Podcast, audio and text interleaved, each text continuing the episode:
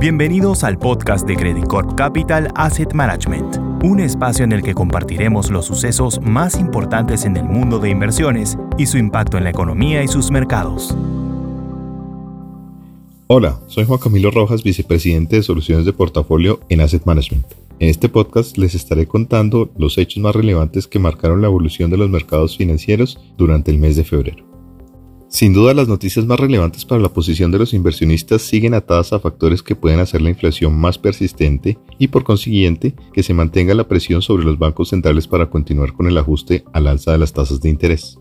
En ese sentido, en Estados Unidos la dinámica del mercado laboral y el desempeño del sector servicios sugieren que la economía aún muestra brío pese al ajuste monetario, lo que implicaría riesgos inflacionarios. Bajo ese contexto, creemos que si bien el final del ciclo alcista de la Fed está cerca, la tasa máxima podría alcanzar niveles de 5.50 frente a los niveles de 5.25 que esperábamos anteriormente y frente al nivel actual de 4.75%. Teniendo en cuenta ese escenario monetario, esperamos una recesión leve que debería materializarse en el segundo semestre del 2023 con una inflación llegando a niveles de 3% en variación anual al cierre de este año frente al nivel actual del 6.4%. En la eurozona, los datos observados siguen a favor de la fuerte revisión alcista que llevamos a cabo en el mes pasado en el crecimiento esperado. Sin embargo, la inflación sigue obstinadamente alta, lo que sigue generando más presiones al Banco Central Europeo para continuar incrementos en las tasas de interés, poniendo límite a nuevas revisiones alcistas para la actividad económica.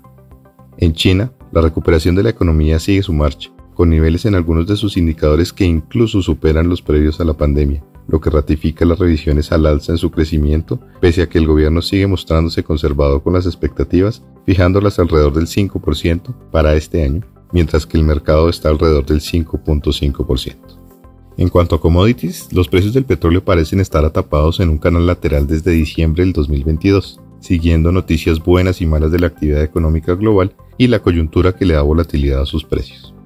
Febrero fue un mes de leves reducciones, que no cambiaron la tendencia vista en lo reciente. Por su parte, los precios del gas continúan en mínimos de dos años en la medida que los inventarios en Europa se mantienen relativamente altos y el mercado parece haberse ajustado a una nueva realidad geopolítica global. En cuanto a los activos, el desempeño del mes fue negativo. Los bonos globales rindieron menos 2.2%, mientras que las acciones globales registraron un retroceso del 2.9%.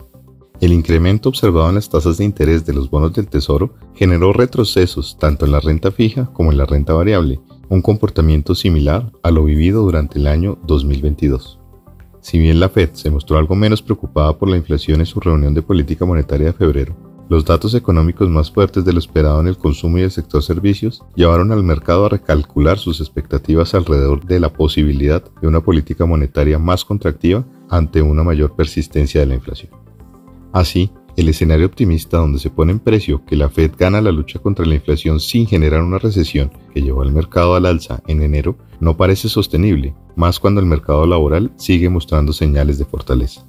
Ahora bien, la reacción registrada en los activos durante febrero tampoco implicaría la visión de un escenario de recesión profunda, sino que sería un ajuste de los precios hacia algo similar a nuestro escenario base, con una recesión leve entre medio y la cercanía del fin del ciclo alcista de tasas de interés por parte del Banco Central.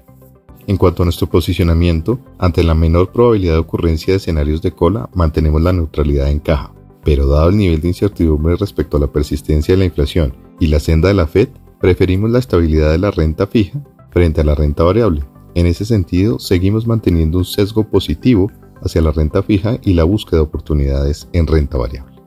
Los invitamos a leer nuestro reporte mensual de mercados donde podrán encontrar todos los detalles de lo dicho en este podcast. Muchas gracias y hasta la próxima. Credit Capital Asset Management